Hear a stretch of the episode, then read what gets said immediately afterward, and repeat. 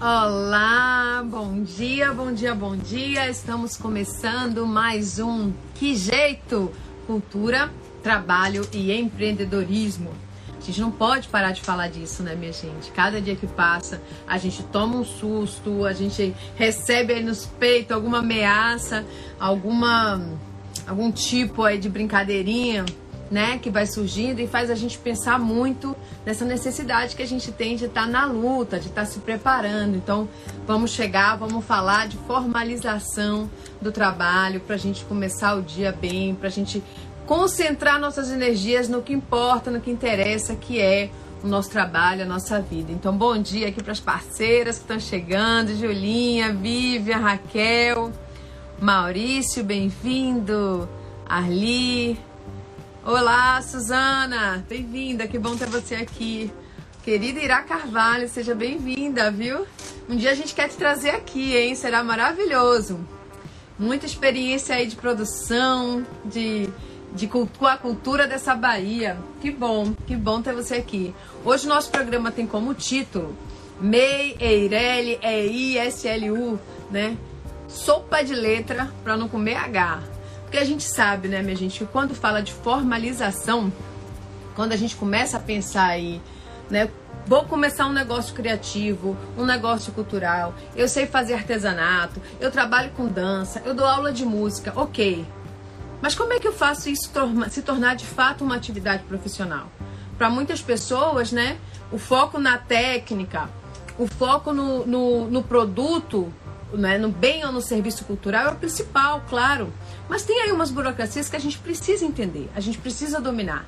E a gente precisa entender que, domin... que entender como esse sistema funciona é empoderamento, é resistência, é marcar o nosso lugar, o nosso território, o nosso espaço. Então, todo sábado, 9 horas, a gente tem aqui um programa para falar sobre esses aspectos burocráticos, esses aspectos difíceis né, do trabalho artístico, cultural e criativo, sempre numa perspectiva de trazer uma pessoa que vai apresentar uma visão mais técnica do tema e outra que traz a experiência naquela área. Então a gente vai sempre revezando aí os convidados, fazendo os convidados, convidadas. Hoje eu vou chamar aqui, quem vai estar comigo no programa é a querida Raquel Cury. Vamos chamar aqui jurídica, nossa assessora para assuntos do direito.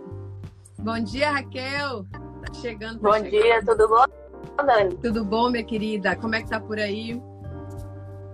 Tudo bem dentro do possível nesse cenário. Né? E aí? Cenário, a gente agora só fala assim, né, Kel? Dentro é. possível, porque tá, tá quase impossível, né? As coisas que a gente vê a cada dia parecem mentira. Mas olha só. Exatamente. A gente está aí chegando num, perto de um dia, segunda-feira, dia 8 de março, que é um dia importante pra gente, né? Vou até te mostrar aqui uma camisa que eu ganhei. Olha que coisa mais linda. Lidere como uma garota. Camisa Muito da, boa. da puta peita. E ainda vem com os, os, os adesivozinhos lindos. Não existe luta só. É aqui de Salvador? Não, é aí no, na internet. Não sei de onde é, não. Não existe luta só. Entrega pro Brasil todo. Então. É. Lute como uma garota. Eu vou mandar esse aqui Muito pra bom. você. E a gente precisa pensar. Muito obrigada. E esse dia, dia 8 de março? O que é que ele nos lembra? Para a gente começar já pensando no nosso antes que a gente se esqueça. Então, né, antes que a gente se esqueça, 8 de março está chegando e é o Dia Internacional da Mulher. E é um dia de luta, né? É o dia da gente pensar nossa importância, na... aliás, não só a gente, mas todo mundo pensar nossa importância na sociedade e a nossa luta por direitos e por equidade, né? E aí eu escolhi destacar um, os dados do IBGE que saíram essa semana, no dia 4, que, que são os dados de gênero e que eles mostram, eles demarcam bem essa desigualdade de gênero é, na sociedade. E aí, falando em trabalho, né, em, em, ocupação, saíram alguns dados que escancaram bem isso. Assim. A taxa de ocupação de mulheres para homens, por exemplo, a diferença é de quase 19%, sendo que as mulheres, no geral, têm uma taxa de ocupação de 54,5% e os homens de 73,7%. É, e aí, quando a gente quando intersecciona com raça, essa situação fica ainda mais complicada. Mães também com crianças até 3 anos têm uma taxa de ocupação ainda menor. E aí, só para ter uma ideia, mulheres negras é, que são mães de crianças até 3 anos, elas estão a taxa de ocupação delas é de menos de 50% dessas mulheres estão têm alguma alguma atividade remunerada. Isso é bastante preocupante e revoltante, né? E, inclusive, a pesquisa mostra que até em cargos mais qualificados, inclusive, apesar das mulheres estarem mais qualificadas atualmente do que os homens, frequentarem mais universidades, etc., é, e cursos de qualificação, estudarem por mais tempo, nos cargos, quanto maior a remuneração, menor o salário das mulheres em relação ao dos homens, ficando ali na média de 60% da, da remuneração que os homens recebem.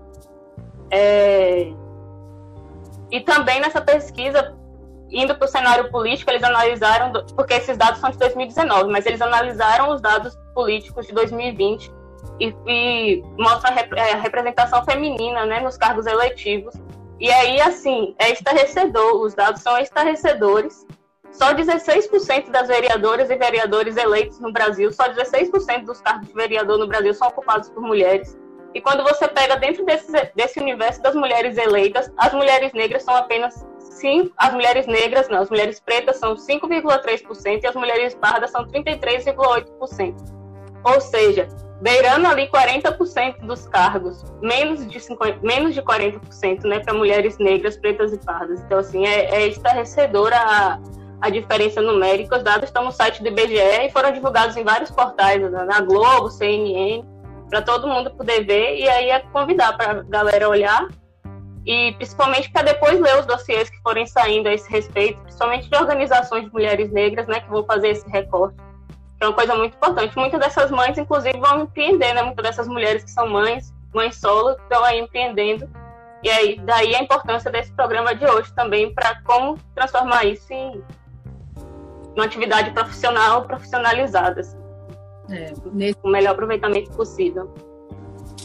Verdade, que é nesse dia é, 8 de março, mas não só nesse dia, né? Durante todo o ano, tem vários aspectos da questão da, do lugar que a mulher ocupa na sociedade, né? E das opressões que ela sofre, que a gente poderia abordar aqui. Mas nós escolhemos essa perspectiva que você trouxe para a gente, porque está muito relacionada com o nosso tema, né? Que é trabalho e empreendedorismo. Vocês vão ver aqui no programa ao longo do ano que a gente sempre vai fazer esse, esse recorte para falar do feminismo, para falar da presença e, da, e, e do papel da mulher, porque a gente sabe que além desses aspectos que nós acabamos de falar, que é de fato a ocupação no, no mercado de trabalho, que os, os dados são né, esclarecedores aí nesse sentido de que de fato há uma desigualdade, há uma diferença aí nesse espaço que é ocupado, mas tem outras questões subjetivas que normalmente a gente não leva em consideração, que é, por exemplo, a sobrecarga de responsabilidade na mulher. Né, que além de ganhar menos, além às vezes de trabalhar mais, essa mulher também sofre aí com as duplas jornadas, as triplas jornadas, né, com o, o, o, o tempo dedicado ao cuidado, que não é um tipo de trabalho remunerado nem calculado, né, não serve nem para aposentadoria, mas é um tempo de trabalho extremamente é, é prazeroso, mas é também cansativo, né? E também demanda muito da mulher. E que normalmente a sociedade pouco fala sobre isso, pouco fala sobre né, essa pouca divisão, às vezes, da responsabilidade nos lares, principalmente nos lares nossos brasileiros. Em geral, a gente tem muita dificuldade de fazer com que haja uma relação mais de igual para igual, né, que haja uma colaboração no sentido de que estão trabalhando juntos, né? E não de que o homem está ajudando a mulher quando está fazendo alguma coisa. É impressionante como a nossa sociedade, as famílias mais bacanas, as mulheres, às vezes as mães mais legais, fecham completamente os olhos, né? Para ver, às vezes, assim, que seus filhos adultos, né? Que, que seus homens que elas criaram, às vezes, não, não, tem, não tem assim uma preocupação com isso. A gente não vê a sociedade, nem os homens, nem muitas das nossas mulheres questionando esse espaço de divisão do trabalho familiar. Então, são várias questões que a gente pode falar aqui. A gente optou por essas, mas a gente também podia falar de feminicídio. É algo que dói, é algo que nos preocupa, né? é algo que a gente tem que estar o tempo inteiro falando. A gente podia, enfim, falar né, do feminismo aqui por muito tempo, né, Raquel? A gente podia passar o tempo todo, né? Inclusive, nessa pesquisa mostra também, assim, se eu não me engano, que as mulheres dedicam o dobro do tempo a atividades domésticas que os homens. Então, assim, é, é muito mais. E, enfim, né? Você falou, a gente podia ficar aqui falando de de desigualdade de gênero e de questões relacionadas o programa inteiro. Nós temos muito, muito para avançar ainda, muita luta pela frente. Muita luta, e hoje a gente vai falar disso, né? Não é à toa que a gente tem aí duas convidadas, todas elas mulheres feministas, que vão trazer a perspectiva do trabalho, então vai ser o tema aqui daqui a pouquinho, mas não só hoje, né? Sempre, sempre. Essa é nossa luta, esse é o nosso espaço, e a gente vai estar sempre questionando aqui várias perspectivas, né? E na academia, no, no, no, campo de trabalho formal, enfim, a gente tem sempre aí que estar questionando esse espaço da mulher. Bom dia para quem está chegando. Eu sou Daniele Canedo, essa é Raquel Cury, nós fazemos parte da equipe do Que Jeito. E aí, Raquel, o que, que é o Que Jeito? Nosso programa, Que Jeito? Cultura, trabalho e empreendedorismo. Então, né, Dani? Que jeito é uma pergunta que a gente se faz quando a gente acha que não tem mais muito jeito. E é sobre isso que a gente quer conversar. Porque para tudo a gente tem que dar um jeito. Aí a gente viu que a reforma da Previdência e a reforma trabalhista, elas foram conversa para boi dormir. Mais dinheiro para o empresário e menos emprego formal para quem precisa de emprego. Teatro, museu e cinema, isso virou um problema. É... E depois de perguntar que jeito, a galera viu que empreender era uma saída. Isso é, trabalho autônomo para garantir sustento, jornadas longas, porque ganhar dinheiro é dedicar tempo, nenhum direito, porque carteira assinada está virando lembrança.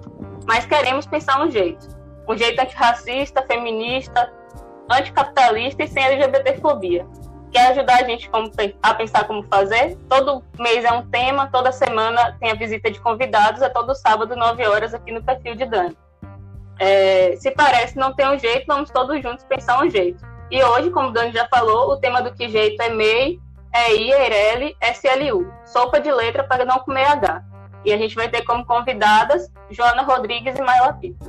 Exatamente. É isso, passando a bola para você aí. Esse programa de hoje, ele faz parte de um, um bloco, né, que é o que nós vamos falar durante todo o mês sobre formalização né, do trabalho profissional autônomo, né, daquela pessoa que trabalha por conta própria, ou de um coletivo, de um grupo que atua nos setores das artes, da economia criativa, da cultura.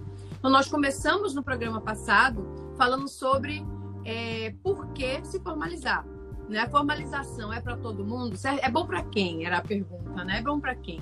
Então, nós trouxemos também um advogado e uma gestora cultural para, a partir das perspectivas deles, a falar um pouco para a gente sobre benefícios, riscos da formalização, por que, que a gente tem que pensar nisso. Então, quem não assistiu, eu sugiro que assista o episódio anterior, que eu acho que ele dá um, um leque ali amplo de possibilidades para quem quer pensar um pouquinho. Esse programa de hoje, a gente vai focar no trabalhador individual, na pessoa que vai trabalhar por conta própria. Então a gente vai apresentar essas diferentes siglas aí, que são diferentes formas né, de, de é, tipos de formalização do, previstos na legislação brasileira. E nos próximos programas nós vamos abordar é, o trabalho coletivo, um grupo, né, uma organização social, assim sempre com essa perspectiva da organização sem fins lucrativos. Na semana seguinte nós vamos focar as com fins lucrativos, uma empresa na área cultural. Então a gente tem aí quatro programas para a gente discutir bastante sobre formalização. Então é uma continuidade, continue com a gente, assistam os episódios anteriores também. Isso aí. Bom, que é Fica ligado que vai vir coisa boa. Vem sim, vem sim. Agora eu vou chamar nossas convidadas, tá bom? Então um beijo para você. Beijo, a gente tchau. Vai falando. E olha só, eu vou chamar aqui para começar. Bem, bom dia a quem está chegando aí. Um prazer estar com vocês. Se tiverem perguntas, podem deixar para a gente aí na caixinha ou na mensagem que eu vou tentando interagir com, com as perguntas, tá bom? Eu vou chamar agora Joana Rodrigues, do Trabalho em Foco. Ela tem um, um perfil aqui no Instagram muito interessante sobre é, trabalho, né, da perspectiva do direito. Eu acho que é muito bacana que vocês sigam. Olha só, a Joana é advogada trabalhista, professora universitária, mestre em políticas sociais e cidadania e é conselheira seccional da OAB Bahia e faz aí o trabalho em foco. Tá entrando, Jô? Tá chegando? Deixa eu cancelar aqui chamar de novo, porque eu não sei se deu algum problema. Esse é o programa ao vivo, né, gente? Aqui, opa. Bem. Oi, Tati, bem-vinda. Aí, Jô. Olá! Tudo bem? Tudo bom? Que alegria em participar desse programa que todo sábado que eu assisto. e eu assisto muito suas lives lá, seu, seu, seu material, sou fã do, do seu trabalho em foco e sigo ah, já tem um tempo. E eu acho Obrigada. que é isso. Na nossa área, Ju, na área da, das artes, da cultura e da economia criativa, a discussão sobre trabalho é algo ainda assim velado de alguma certa forma, porque o artista tem dificuldade de se ver como um trabalhador. Né? Essa é uma perspectiva muito recente. Né? E a, a, dimensão do simbólico, a dimensão, por exemplo, da técnica do que é feito, é sempre prioridade. E a burocracia, por exemplo, de tudo que está envolvido, às vezes se torna até um, sabe, é um melindre, eu diria, de falar desse tema. E a gente tem feito sempre, né, em sala de aula, nos projetos, nas pesquisas, trabalhos que buscam lidar com isso de uma outra forma, mostrar que a gente conheceu um pouco toda essa, essa estrutura né, é, burocrática por trás da nossa possibilidade de atuação simbólica é muito importante. Isso é empoderamento, isso é resistência. Exatamente. Exatamente. Então, por isso, então, por isso que é tão importante a gente ter uma pessoa como você aqui hoje. Para a gente começar, Jo, eu queria que você apresentasse um pouco para a gente sua visão sobre o trabalho por conta própria, que é algo muito característico no campo cultural. Né? A gente não tem assim um perfil de emprego, né? aquele uhum. emprego, carteira assinada, CLT de 8 às 18 cinco uhum. dias na semana. Normalmente, o trabalhador da cultura é alguém que trabalha por conta própria, que trabalha por projeto em processos cíclicos e que acaba muitas vezes trabalhando em jornada de trabalho estendida, sem muitos direitos, né? Então, é, na sua opinião, assim, quais são as principais características, inclusive numa perspectiva crítica, desse tipo de trabalho? Então, Dani, é a primeira coisa que você mencionou aí, que eu acho que vale a pena ser dito, né? É a importância da gente entender o que, que é a formalização, seja de qual for o modelo que você for escolher. Deixa eu tirar aqui que eu não estou me Seja qual for o modelo, e hoje a gente até vai falar sobre alguns deles e tudo, é, mas, assim, de se entender que é necessário, a partir do momento que você quer é, utilizar né, dessas modalidades como uma forma que te possibilite né, uma, uma efetiva é, renda, é um crescimento, digamos assim, e, inclusive, é, te dá outras, outras possibilidades dentro do próprio mercado de trabalho, é necessário que você efetivamente é, faça uma formalização. E a gente sabe, como você muito bem disse, que para as pessoas a vida está tão corrida vida, os problemas são tão grandes.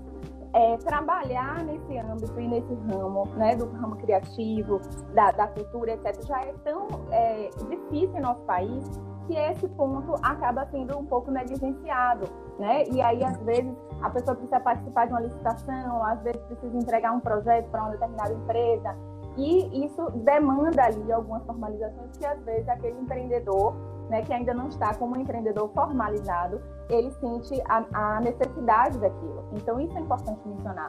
E como você disse, aí respondendo o seu questionamento, é, a gente precisa entender, e aí, como você falou, né, você deu a senha, você falou uma perspectiva crítica, porque, como você disse, eu faço muito essa visão, né, é, dentro do trabalho em foco, essa percepção crítica acerca daquilo que está aí posto na nossa sociedade.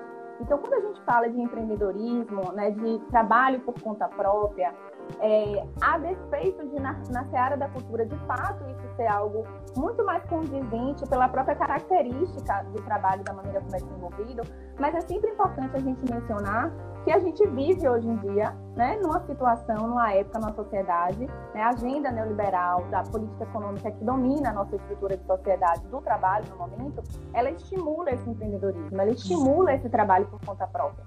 Mas é importante a gente ter uma percepção crítica que nem sempre esse trabalho por conta própria ele vai ser efetivamente condizente ou adequado ou melhor, digamos assim, para aquele trabalhador. Então nós temos uma sociedade que, de um certo modo, estimula e esse empreendedorismo é uma sociedade em que a gente tem um nível de desempregados gigante. O IBGE publicou semana passada os índices, ou seja, estamos vivenciando um índice de desemprego maior dos últimos anos, maior, é, o último número registrado. E o que, que acontece? A gente tem as pessoas caminhando para o trabalho por conta própria. Então, a primeira coisa é entender o que, que é trabalho por conta própria, no sentido, o que, que é, melhor dizendo, o que, que é empreendedorismo efetivo, né? é, de verdade, com propósito, aquele em que a pessoa está possibilitada e que vai fazer uso dessas ferramentas, inclusive de formalização, como a gente vai conversar aqui hoje, ou aquele que está sendo empurrado para o empreendedorismo chamado que a gente chama de empreendedorismo por necessidade. Ou seja, são aquelas pessoas que estão fora do mercado de trabalho formal, né, regulado, com a proteção social que a CLT oferece, e que, não tendo outra alternativa, está caminhando para o que a gente chama de empreendedorismo individual ou empreendedorismo por necessidade. Então, é importante a gente não glamourizar né, a perspectiva do empreendedorismo, do trabalho por conta própria, né, e a gente entender até que ponto é, é, a gente, abraçando essa causa do empreendedorismo por necessidade, a gente não está eximindo o Estado de cumprir com o papel para o qual ele deve, ao qual a, nossa Constituição o obriga, né, que é criar políticas públicas de emprego seguro, né, de manter é, é, as possibilidades, né, como eu vi vocês comentando aqui, a, a colega que participa do programa, entrou um pouquinho antes, vocês falam da reforma da Previdência, da reforma trabalhista, ou seja, são medidas que o governo criou que diminuiu o direito do trabalhador, de um modo geral, e que trouxe com a perspectiva de criar emprego que muitas vezes a gente sabe que não está acontecendo. Muitas vezes não, a gente sabe que não aconteceu. Então, é importante mencionar isso. Mas aí, voltando rapidamente para o trabalhador da cultura, é, é entender né, que, de fato, esse, esse é o espaço ali que está é, proposto para ele e ele fazer uso dessas modalidades, de todos os instrumentos da qual né, a, a própria legislação vai dispor para ele, para que ele formalize isso e para que ele possa efetivamente é, é, trabalhar né, de maneira mais produtiva, com mais segurança, como você mencionou, né? enfim, trazendo para uma perspectiva mais é, concreta, né? que a gente saia um pouco da coisa do informalismo. Então, isso é muito importante. É, é, é, muito bom a gente ter começado falando disso, porque é algo que a gente tem defendido aqui no, no programa, né? Inclusive, quando a gente criou o programa, a gente tinha essa dúvida, botar a palavra empreendedorismo ou não botar? E a gente falou, não, nós vamos botar para toda semana a gente questionar esse empreendedorismo. Por isso que o tipo é que jeito, né? Para o trabalhador da cultura, não tem outro jeito, porque não tem emprego. Então a gente vai ter que achar o jeito. O jeito que seja é, mais a curto prazo, que é se virar para conseguir pagar a conta no final do mês e comer no dia mas um, um, um, outro jeito também a longo e médio prazo de a gente ir mudando essa realidade. Então, o, o contexto das políticas públicas está aqui na nossa pauta toda semana. A gente vai bater nisso sim, porque de fato é por aí que acontece a transformação. Né? A gente faz é. o dia a dia, mas corre atrás da coisa mais ampla. Jô? Igual e pausou, desculpa. E aí, Dani, e dentro dessa, disso aí que você está dizendo, eu vi que vocês estavam falando sobre mulheres, né? Mulheres é uma pauta que eu também é, trabalho muito lá no Trabalho em Foco. E, assim, é importante a gente mencionar isso, que o empreendedorismo hoje em dia, e os dados já demonstram isso, se você for pesquisar, inclusive dentro do próprio site do Sebrae e de outros órgãos que, que, né, que buscam medir essa, quantitativamente os números do empreendedorismo, você vai ver que ele é, inclusive, predominantemente, sobretudo em algumas categorias, realizado por mulheres. Né? As mulheres dominam, é, é, digamos assim, o, o, setor do empreendedorismo. Por quê? Porque muitas, é, de algum modo, né, em função de todos os problemas que a gente já sabe, dos desafios que a mulher enfrenta na nossa sociedade, elas muitas vezes, e sobretudo quando elas se tornam mães, elas não conseguem voltar para o mercado de trabalho formal, elas ficam excluídas desse. E aí elas partem, então, para o empreendedorismo. Né? E aí muitas vezes entram sim no âmbito da cultura, no âmbito das artes. Então, quando a gente fala de trabalho de setor criativo, por exemplo, né, que a gente é, a gente tem uma amiga, eu gosto muito de usar ela como como um, modelo, né, como um exemplo, é que é a Alice Berman, que é uma empreendedora. E o trabalho dela, eu falo porque conheço de perto, inclusive já atuei é, na, na, como advogada dentro da, da, da estrutura que ela hoje desenvolve a gente sabe que ela lida com muitas empreendedoras, né? empreendedoras criativas, pessoas que são tra trabalhadores únicos, e a gente vai falar sobre isso, né? o MEI, né? o EIRELI, o EI, é, e, e, que desenvolvem ali atividade no mundo do setor criativo é, de maneira informal, né? e aí se formalizando, na verdade, por conta dessas necessidades. Então é importante mencionar isso, que a mulher também ela, ela é preponderante né? É, assim, quantitativamente falando, ela atua no mundo do empreendedorismo de uma maneira muito forte. E a gente precisa falar disso, precisa entender o motivo disso. Perfeito, perfeito. Bom, então vamos entrar nesse tema. Uma das coisas que eu acho que muita gente tem dúvida é exatamente assim, ok, então eu comecei meu negócio, eu já entendi que para mim é bom, eu tô tá rolando e é bom eu me formalizar porque é o que temos para hoje. Quais são as possibilidades para esse trabalhador único, a partir dessa sopa de letrinhas aí, para ficar bem claro para todo mundo assim, as principais diferenças. Claro, a gente não vai poder aprofundar aqui, mas eu acho que a gente pode dar um estímulo aí para a galera buscar caminhos. Pronto. Primeiro eu queria te pedir desculpa, que eu tô aqui tossindo, tô com essa tosse alérgica. Né? Felizmente não é Covid, porque estamos né, vivendo um momento tão difícil, mas enfim, estou aqui um pouquinho tossindo. Mas vamos lá. É, então, a gente tem algumas, algumas modalidades, né? A gente tem aqui algumas possibilidades à disposição. E aí é importante mencionar o quê? A primeira pergunta que as pessoas falam, ah, mas qual é que é melhor para mim? Depende do seu modelo de negócio. Depende da sua ambi... da, da, dos critérios objetivos do seu negócio. Você pretende ter sócio? Você pretende ter pessoas que trabalhem para você? Qual é a atividade econômica que você desenvolve? Então, todas essas características elas vão ser preponderantes no momento de você escolher qual o modelo que você vai ali de formalização que você vai se valer, né? A natureza jurídica ali é da, da, da, da modalidade que você vai escolher. É, o mais comum que a gente associa, eu costumo brincar com meus alunos dizendo, o mundo é MEI, né? Hoje em dia o mundo é MEI. Antigamente a gente falava, seremos todos terceirizados no futuro. E agora a gente, eu brinco com eles, o mundo é MEI, que é o microempreendedor individual. Então, esse microempreendedor individual, inclusive, salvo engano, aqueles que trabalham numa, perspectiva de uberização, né, é, existe a, a, a, o indicativo, né, a necessidade da pessoa se formalizar enquanto MEI para elaborar nessa, nessa, nesse tipo de atividade. Então, é um número muito grande de pessoas. Agora, é importante a gente mencionar que o MEI, ele tem as suas vantagens e as suas desvantagens.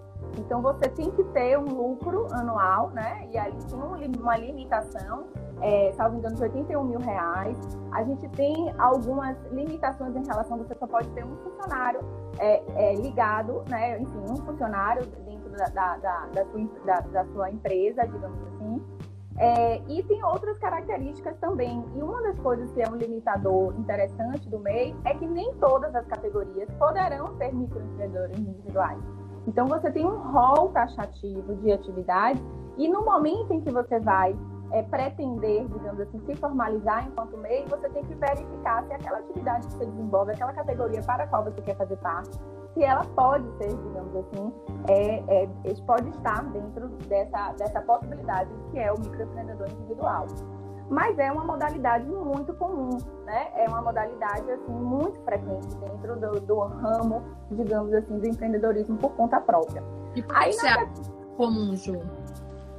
Porque eu acho, eu acho que assim, primeiro foi o que veio, digamos assim, mais rapidamente, foi a possibilidade que que avançou, digamos assim, de uma maneira mais forte. Né? A gente tem é, agora mais recente com a Lei da Liberdade Econômica, que eu deixei por último, o SLU, né, que é a sociedade, é, é, que aí já, já, já é, digamos assim, um aperfeiçoamento, né, digamos, uma possibilidade de, de mais fácil é, e com algumas vantagens, enfim, mas antes de, da gente ter é, a, a, a lei da liberdade econômica e essa possibilidade construída, a gente tinha realmente o MEI como a, a, a primeira, digamos assim, a mais, a mais optada é, é, pelas pessoas, né? Porque é, é, tributação também muito simples, a formalização também é muito para você conseguir criar o MEI também é, é muito simplificada.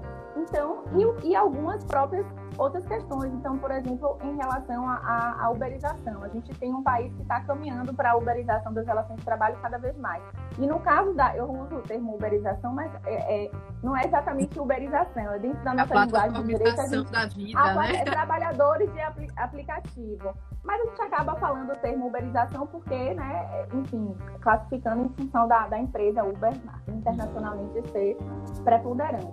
Mas é, a gente fala desses trabalhadores de aplicativo que, na lógica do nosso país, ele foi vinculado, digamos assim, a essa, essa possibilidade. E a gente, como a gente sabe, cada vez mais pessoas estão caminhando para essa modalidade de trabalho, para esse tipo de relação de trabalho, a gente naturalmente também vê crescendo a quantidade de pessoas que são MEI.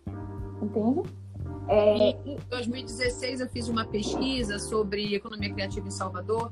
Eu entrevistei cerca de 600, 600 e poucos é, trabalhadores da cultura das artes. 73% deles eram MEI em 2016. Então, assim, é bem comum. Aí vamos falar dos outros, para que também esse, todos esses meios que possam estar nos assistindo, eles possam refletir um pouco se teria alguma coisa diferente. É. Então, aí depois a gente tem a empresa individual, né? A empresa individual, é, ela tem, ela, ela não necessita que você tenha um capital social muito é, grande, né? É realmente simbólico para você abrir essa, para você se utilizar dessa possibilidade. Basta que você é, empreenda, digamos, mil reais enquanto um capital social, né, inicial, para que você possa fazer uso o interessante da o, o, o limita a questão da empresa individual e aí você pode ter mais de um funcionário né? Você pode se valer, você pode ter outras pessoas trabalhando dentro dessa possibilidade, o que é uma vantagem, mas uma desvantagem assim muito emblemática é que o patrimônio daquela pessoa ela está vinculada ao patrimônio da própria empresa. Então uhum. isso é muito ruim, né? Assim, numa perspectiva, é, numa lógica empresarial, é, não que, é, obviamente, a gente não pode partir da má, fé, da má fé das pessoas, né? Mas, assim, de um modo geral, numa perspectiva contratualista, você sabe que isso pode ser uma desvantagem. Então você vincula o seu patrimônio, justamente porque a empresa que você está, a empresa individual, ela não tem um capital social é, é, é, forte, grande, né? Assim, no momento que você abre a empresa, obviamente, para ter algum tipo de segurança para aqueles né, que, que ali estão negociando com essa empresa individual, o patrimônio do, do, do, do próprio dono dessa empresa, né, dessa própria pessoa, é, vai estar vinculado ali àquele, àquele negócio, àquela empresa. Então, isso é, é uma possibilidade. Depois a gente tem a Ireli, né? Que a Ireli, é, aí já é a sociedade limitada, né? Aí a gente já muda é, de figura nessa perspectiva do, do capital, né? De, da responsabilidade em relação é, à empresa, porque aqui, como o próprio nome diz, né? É, esse limitada que a gente usa é justamente no sentido dessa limitação é, em relação ao patrimônio. Então, aqui a gente já tem a necessidade é, de, no momento da abertura de uma IRL, a, o capital social da empresa, ele tem um valor, né? Então, salvo engano, são 100 vezes o valor de um salário mínimo. Então, você tem que apresentar para você abrir é, essa IRL um capital social mais concreto, né?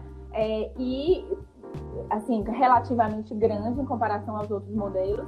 É, porém, você tem essa separação, essa distinção mais clara, né, que é, digamos assim, algo entendido como uma vantagem é, desse modelo. No caso da Ireli, você pode ter sócios, muito embora né, é, não, é, não há uma obrigatoriedade. Né? Então você pode ter sócio, você pode ter trabalhador, pessoas trabalhando, né? O valor né, anual, obviamente, cresce bastante, né? Então não tem essa limitação do microempreendedor individual. É, e, e aí, na sequência, a gente tem a nossa última modalidade, que é essa que veio já um pouco mais depois, que é chamada Sociedade Limitada Unipessoal. A Sociedade Limitada Unipessoal, ela é uma sociedade, então você pode ter, inclusive, sócio. Perceba que o próprio nome, microempreendedor individual, empresa individual. Nas outras duas, a gente já tem é, a Ireli, e no caso da sociedade, a gente já tem a previsão de que você pode ter sócio, tá? Então, você aqui na sociedade limitada, limitada porque a gente parte para mesmo, inclusive por conta disso, há às vezes uma confusão entre Ireli e sociedade limitada no pessoal.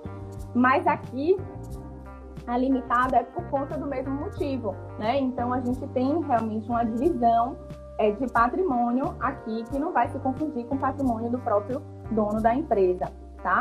E é, existe, assim, algumas vantagens. O valor anual também é maior do que o do microempreendedor individual. Você já não tem aqui a limitação em relação à modalidade, à categoria da qual a pessoa faça parte. Então, você já, já sai um pouco daquela desvantagem do microempreendedor individual.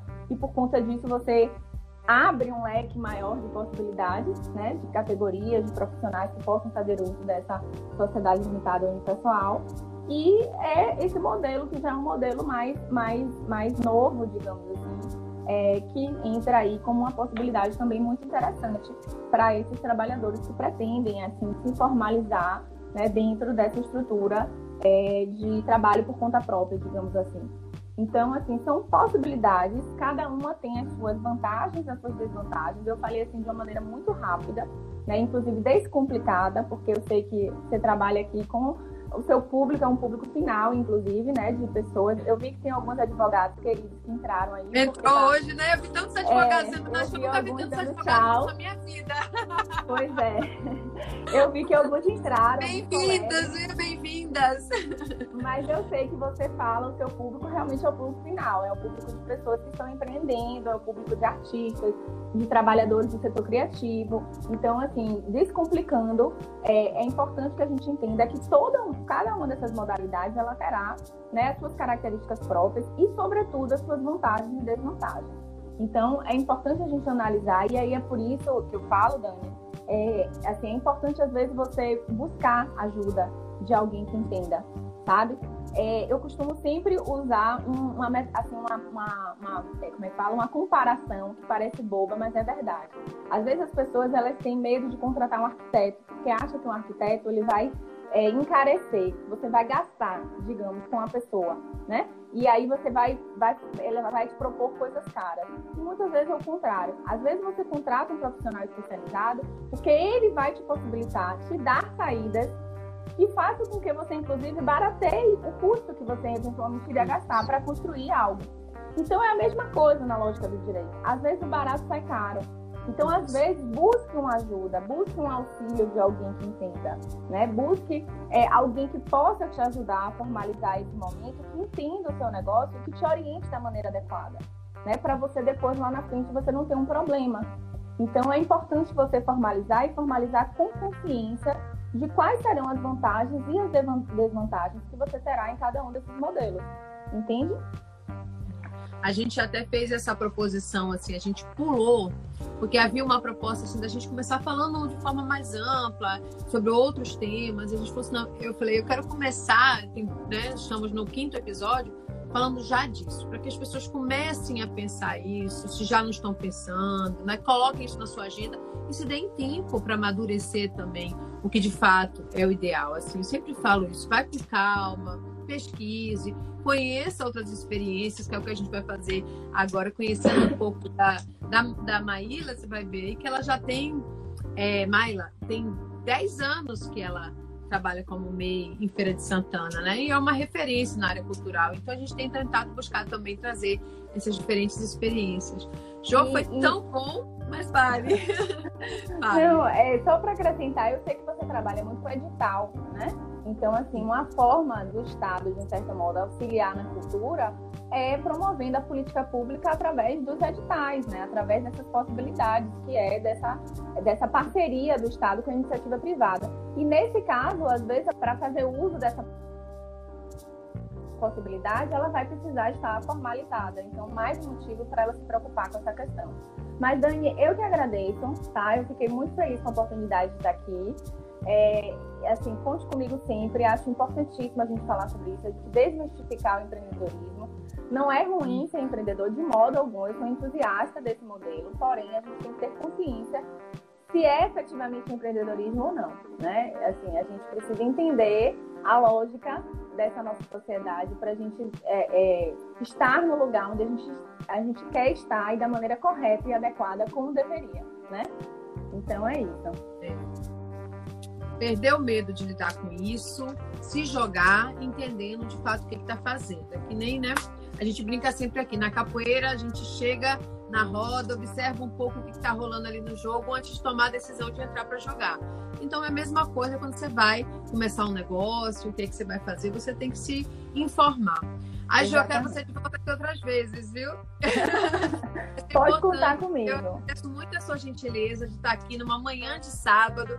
Eu sei que você também concilia trabalho com família, é mãe, né? Advocacia eu... com docência. Advocacia com docência com trabalho como conselheira, que eu também faço. Eu também sou conselheira do município de Salvador de Política Cultural e eu sei que não é fácil. Mas é quando a gente faz isso no sábado de manhã, é de fato uma gentileza, entender a relevância social disso. E eu te agradeço muito você ter vindo aqui. Eu que agradeço. Então, Conte comigo próxima, sempre. A gente se fala. Okay. Muito obrigada. Eu vou me despedir de você aqui agora. Licença, tchau, tchau. Valeu. E vou chamar já, na sequência, Maila Pita. Deixa eu só estar por aí. Deixa eu procurar ela aqui. Maila, na verdade, a gente tinha combinado de entrar pelo. É... Ai, ai, ai, agora esqueci.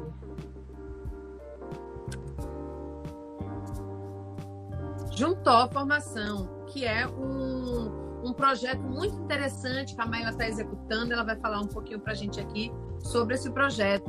Só para vocês saberem, então, quem é, deixa eu ler aqui que o currículo é longo também, igual de Joana. Olá, querida, bem-vinda! Oi, bom? Dani, obrigada. Tudo Coisa em paz, boa, tudo ótimo. ter você aqui. Quanto tem tempo Obrigada, obrigada pelo convite. Verdade. Ó, deixa eu falar. Você, primeiro você falou o nome certo, depois você errou. É Maíla Pita. Me ajude, me ajude, porque eu fiquei aqui na dúvida e eu falei, ai, gente, peraí, como é mesmo? Pronto, Maíla. Vou falar você Maíla. falou certo. E eu me perdi aqui no... Ah, achei, pronto. Para eu ler direitinho a sua descrição. Tá no celular e o celular tá mexendo de lugar. Mas só um minuto, então. Maíla, Maíla, nunca mais eu erro é mestra em Cultura e Sociedade pela UFBA, produtora cultural há 12 anos, microempreendedora individual há 10, quando criou a MP Comunicação e Cultura. Ela transita entre a pesquisa e o mercado, atuando também com prestação de serviços educacionais e cultura e também com gestão de projetos sociais e culturais. O projeto mais recente é o Juntó, um projeto de produção cultural afirmativa para jovens de grupos culturais populares. Que bom, viu? Que bacana! Conta pra gente aí, por que que quando você não sei se foi a primeira vez que você formalizou um negócio, como é que foi isso? Conta pra gente dessa decisão, né, de se tornar MEI. Tá. Vou ser bem sincera e vou super abrir o meu coração para vocês, assim, como é que foi o meu processo? Primeiro eu formei e assim que eu formei eu já estava, né, é, de algum modo posicionada no mercado de trabalho, eu já formei atuando na área, então eu trabalhei por muito tempo na Secretaria de Cultura, fiquei por oito anos lá, e eu era bem novinha, oito, eu entrei como estagiária, aí fui reda, aí cargo, e aí fui mudando de cargo. No final eu mudei de Salvador, fui morar em Amargosa, trabalhar em Mutuípe pela Secretaria de Cultura. Então, assim, eu quase fiz carreira, né? e aí chegou um momento que eu parei, pensei e disse: é, eu preciso agora construir algo para mim. Eu vou, eu vou buscar outras coisas, eu vou construir outras coisas, eu vou estudar e aí eu resolvi é, fazer um projeto é, é, para entrar no mestrado e tal. E eu assumi que eu ficaria sem um trabalho fixo, né? Que é algo que faz meu olho brilhar. Eu amo um contra-cheque. Adoro, décimo Quem terceiro, falo mesmo. Amo décimo terceiro, férias, Ave Maria. E assim, eu sou motivo de piada entre os meus amigos, porque eu sou doida para me aposentar. então eu sonho com a aposentadoria e isso é um, um é até contraditório, né? Porque no contexto que a gente vive hoje, se aposentar é um grande dilema, né? Então, é eu sou essa pessoa, mas eu estava optando por abrir mão daquele trabalho para construir outras coisas. Eu tinha uma reserva, mas aquele dinheiro ia acabar. E aí, né? E aí eu fiz, é, eu preciso abrir um CNPJ porque essa é uma demanda do mercado. É uma necessidade, inclusive, em alguns casos a gente só é contratada quando a gente tem um CNPJ, a gente é quem atua no, no campo da cultura está sempre sendo demandado em relação à emissão de nota fiscal, porque a gente que a gente, a gente sabe que a realidade é, dos produtores culturais, de uma maneira geral, é atuar como freelance mesmo, né? É atuar prestando consultorias, prestando serviços, atuando em projetos específicos e na maioria dos casos a gente era demandado em relação à emissão de nota e era um malabarismo para emitir essa nota, né? Então, se a gente recorria à prefeitura para emitir uma nota fiscal avulsa, tinham descontos, né? E aí eu fiquei encantada com a possibilidade de poder emitir a nota sem os descontos, sendo microempreendedor individual. Então, sabe essas siglas todas, né, sobre as quais a gente está conversando aqui hoje? Eu não conhecia nenhuma, nenhuma, de verdade, assim, de coração. E o que se apresentou como algo interessante para mim, né, naquele momento, foi é, me tornar uma microempreendedora individual, porque aí eu estaria estudando, né, me dedicando ao projeto de mestrado e, em paralelo a isso, é, prestando serviços. Então, eu saí, fiz logo um card, criei uma marca, né? Criei o CNPJ. Assim que eu abri o CNPJ, eu acionei uma designer, fiz um projeto de identidade visual, criei a INP e aí fiz um card, divulguei. Olha, meus serviços são esses. Trabalho com pesquisa, trabalho com formação e divulguei. Em paralelo a isso, eu fui construindo meu projeto, passei no mestrado, mas sempre, né? É, volta e meia surgiu um projeto, surgiu uma demanda, surgiu um edital que às vezes demandava que a gente tivesse CNPJ, e eu estava ali usando o meu CNPJ, o meu lugar, exercendo o meu lugar de microempreendedora é, deste modo. Então foi assim que eu entrei para esse mundo.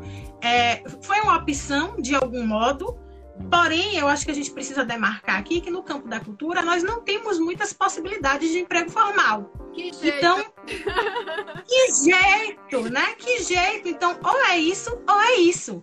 E aí, quando eu, eu optei por ser MEI, me tornar microempreendedor individual, meus olhos brilharam quando eu soube que eu teria direito a alguns benefícios. Que eu, sem pagar a previdência, óbvio que eu poderia aderir a uma previdência privada eu não teria. Então, licença maternidade, auxílio doença, aposentadoria. Já era meio, já teve licença maternidade quando teve gêmeos? E aí o que aconteceu? Eu abri né, o CNPJ e um ano depois eu engravidei. E foi incrível, porque eu usei aquele benefício e eu fui tão feliz, eu fui tão feliz. E foi um momento assim é, em que eu estava sem receber bolsa de mestrado, eu estava sem trabalhar, porque chega um momento da gestação que a gente não, não dá conta das coisas, a gente precisa parar. E existe uma dificuldade em aceitar essa limitação e essa necessidade, e uma dificuldade da gente parar. Sim. E aí eu não tinha grana. E aí eu fui lá e eu recebi a licença maternidade de uma vez só e, nossa, foi muito incrível, Ufa. sabe? É. Então eu, foi assim que eu cheguei, né? Nesse contexto e muito também mobilizada pela necessidade de ter um CNPJ para me inserir nos espaços, para estar inserida, para estar movimentando recurso aqui, pagando os boletos. A realidade é essa que eu acho que é muito semelhante à realidade dos profissionais da cultura, de uma maneira geral, sobretudo aqui na Bahia, né? Muito bacana a sua experiência, Maíla, porque você né, tem aí todo um, um, contexto que você apresenta aqui para gente, né? Do perfil de quem acaba de sair da faculdade de produção cultural, que tem um sonho que eu também tinha na minha época, que é trabalhar na Secretaria de Cultura. A gente acha assim que esse vai ser a melhor coisa, né? Porque é daquela coisa, mas a gente entra lá e a gente percebe que o emprego formal no campo da cultura na Bahia hoje é extremamente precarizado e a gente precisa falar disso. Imagina como que, o que levou você a sair desse emprego, desse contra-cheque depois de oito anos, que provavelmente foi o mesmo que me levou a sair também quando eu estive lá, que é a gente trabalhar demais e não ter direitos. No meu caso, era cargo de confiança, o que eu acho assim, um, um supra-sumo da, da, da precarização, porque você está dentro do Estado e você não tem direito a nada. E você, eu passei sete anos no estado também. E quando eu saí, tchau. né? Isso, sem nada na mão. E aí, de repente, você encontra, então, nessa perspectiva, né, de uma atuação profissional, que é o que sobra, como você falou, é que não tem outro jeito, que é o do dia a dia do empreendedorismo, essa possibilidade de você ter alguma formalização. Então, com essa estrada toda aí, né, depois desses 10 anos, como é que você avalia hoje? Assim, se você fosse lá atrás, você faria essa mesma escolha? Quais, quais você considera que foram os principais benefícios? Quais foram os problemas que você identificou aí? Tá. Eu acho que primeiro é importante a gente falar um pouquinho sobre o teto anual, né, do microempreendedor individual, que é 81 mil reais, salvo engano. E aí, quando eu abri o CNPJ, eu fiquei, meu Deus, eu tenho um limite. Se eu pegar vários frilas, vários trabalhos, eu vou fazer como? Eu vou ter que fazer aqueles outros malabarismos todos. Só que, assim, gente, a triste realidade, de verdade, assim, de coração. A realidade é que hoje está muito bem a produtora cultural que consegue faturar 6.500, eu acho que é 6.750 reais por mês. É mais ou menos isso. A realidade do mercado da cultura na Bahia não é essa. Sim. Não é essa. Então, assim, eu vim atuar por 10 anos e, assim, são 10 anos ativa. Eu estou há 10 anos ativa. Até quando eu pari, eu não me dei o direito de parar. Eu executei um projeto em Amargosa com uma criança em cada peito. Eu sou mãe de gêmeos, tá, gente? Eu acho importante falar isso também. Eu sempre coloco na minha bio, porque isso faz parte de mim, faz parte do meu lugar enquanto profissional sabe? Eu preciso demarcar essa maternidade. Thales e Martim, eles estão comigo nos meus espaços de trabalho, já foram fazer evento comigo, já foram para fundo de palco, já foram para sala de aula e se precisar vão. Então assim, é...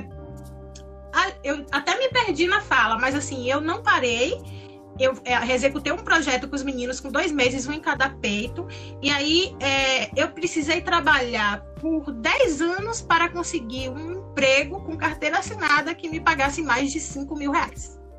Então a realidade não é essa. Então o teto poderia ser uma limitação e eu achei que seria, mas não é.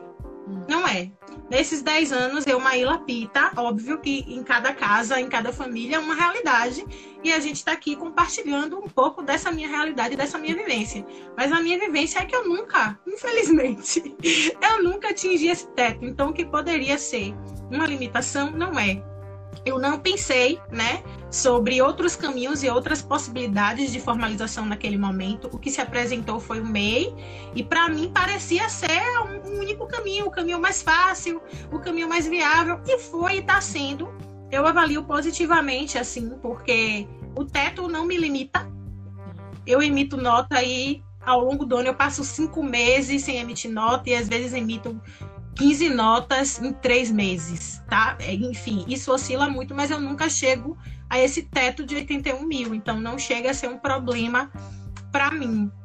É, as pessoas falam também que existe uma dificuldade em relação a dar baixa, né? Quando você vê que não é mais interessante para você, você quer se tornar uma microempresa, enfim, e você é, precisa dar baixa, parece que tem os custos, parece que tem um processo burocrático aí um pouco desgastante, mas também não precisei ainda passar por, por, esse, por essa experiência. Então, eu avalio positivamente.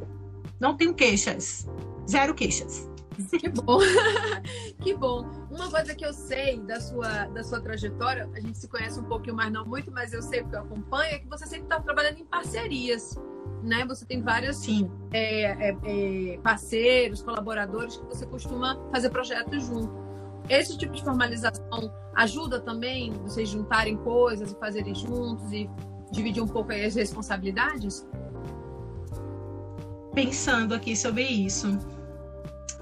Dani, assim, de forma direta, sim, ajuda Ajuda. Ajuda. Por quê? Porque em alguns casos a contratação se dá através de é, pessoa jurídica, né? Prestador de serviço pessoa jurídica. E às vezes eu preciso, para prestar esse serviço, é, digamos, o, o, contratante ele precisa é, de muitas pessoas, né, prestando serviço em diversas categorias, e eu consigo aí de repente fazer um pacote de serviços, atrelar essas pessoas ao meu CNPJ e, e prestar o serviço completo para o contratante, digamos assim.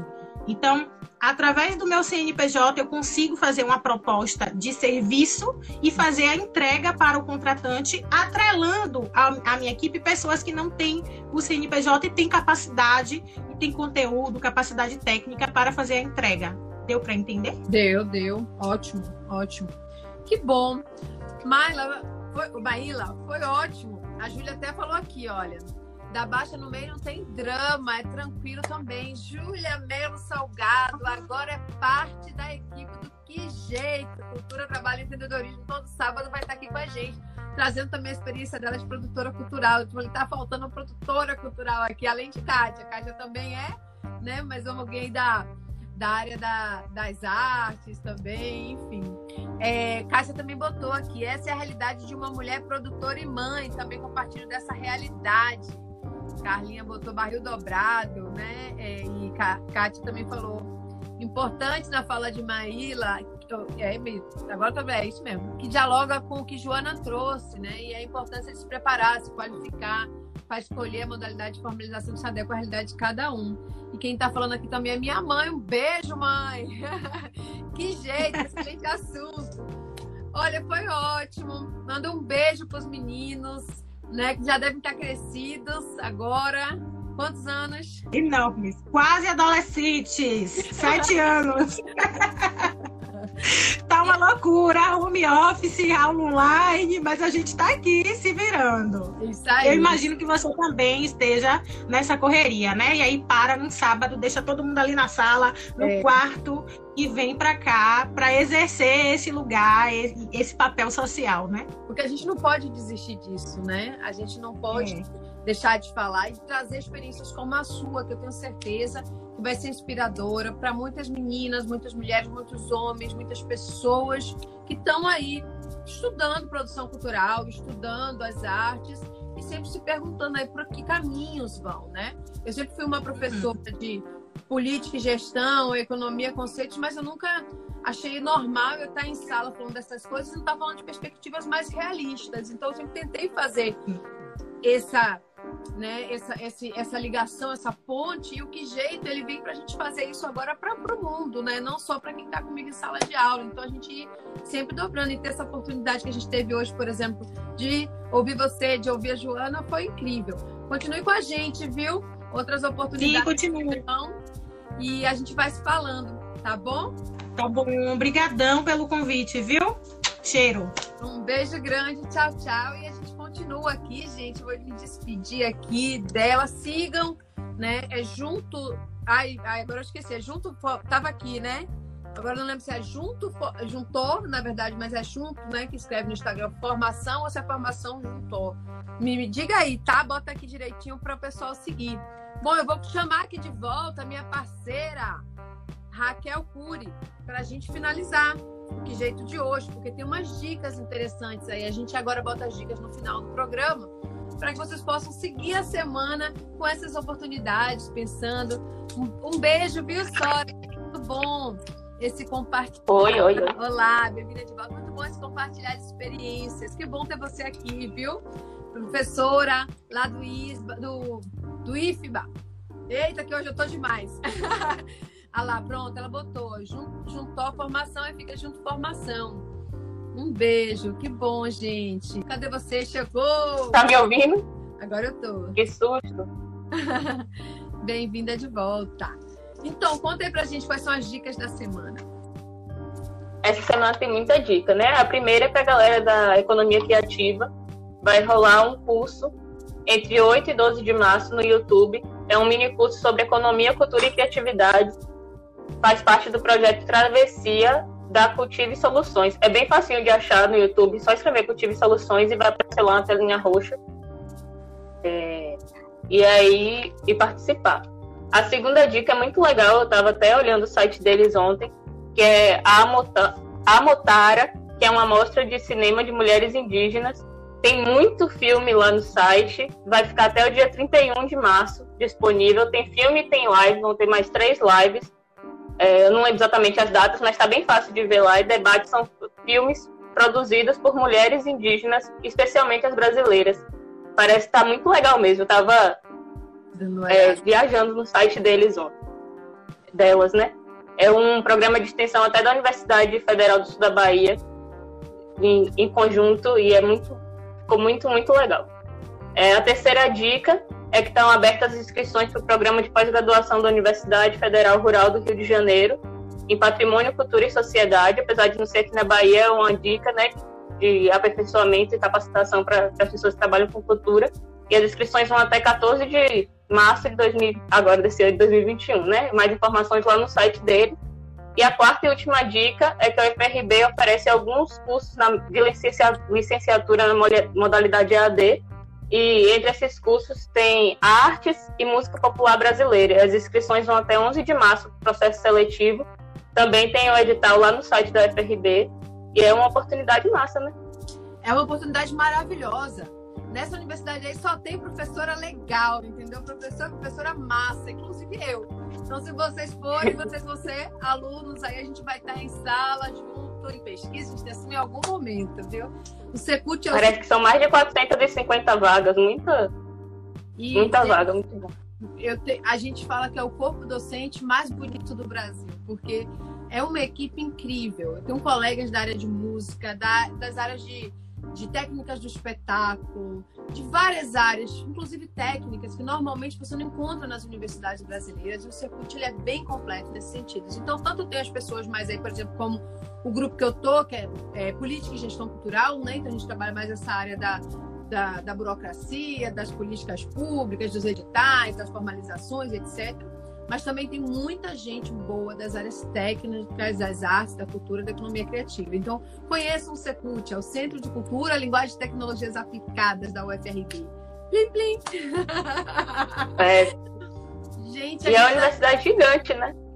Agora, eu posso só falar uma coisa, Dani? Só claro. porque eu me embolei quando fui falar o nome da, do site da, dos filmes das mulheres indígenas é Amotara, A-M-O-T-A-R-A. Aí é www.amotara.org.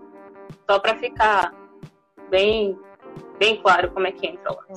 Para quem está pedindo o link aqui, o, eu acho que é bom você escrever também, que é o esse Amotara e o outro é Secult. O SRB, vocês botando aí no Google, vocês entram no site do Secult e lá vocês encontram as informações sobre esses cursos. Kel, hoje você teve uma, uma torcida massa aqui, viu? Ganhou vários elogios. Foi, o pessoal entrou em bloco. Viu, Muito orgulho de Kel, as melhores dicas, boa programação no final de semana, vou ver esses filmes. Marcele, linda. Perfeitinha! Bem maravilhosa notícia para você, viu? Eliana Muito obrigada às meninas que entraram aí. Eu convoquei elas, elas atenderam Sejam bem-vindas. Carla Ramos também estava aqui antes dizendo da gente é, que essa dupla tá danada. E, o Que Jeito é um programa feito por mim, Daniele Canedo, por Raquel Cury, por Kátia Costa, querida nossa produtora que faz tudo isso acontecer, está aí no sempre comentando as coisas, e por Júlia Salgado, né, que chegou agora com tudo para estar tá com a gente. É, nós estávamos até semana passada com o Vitor Costa, que fez aqui um início desse programa maravilhoso, mas como ele está começando um doutorado, ele resolveu focar um pouco nisso, tirar um pouco das distrações e a gente entendeu. Mas, Vitor, a gente quer estar com você em outras oportunidades, viu? Você é massa. Sentiremos saudades. É. Bom, gente, e aí? Chegamos ao final, né? Tá bom, né? Prazer, viu, gente? Obrigada. Tá bom, bom sábado. Ó, eu sou o tá falando aqui, ó. Eu faço parte, tô lá no Secult também. Que bom, viu? Fico feliz, fico feliz. Um beijo, gente. Fiquem bem. Beijo. Se cuidem, fiquem em casa. E cuidem da saúde mental também, porque esses tempos que a gente está vivendo não tá fácil para ninguém. Então lutem, lutem, lutem muito. Tchau, Vai tchau. passar uma hora. Tchau. tchau, bom sábado.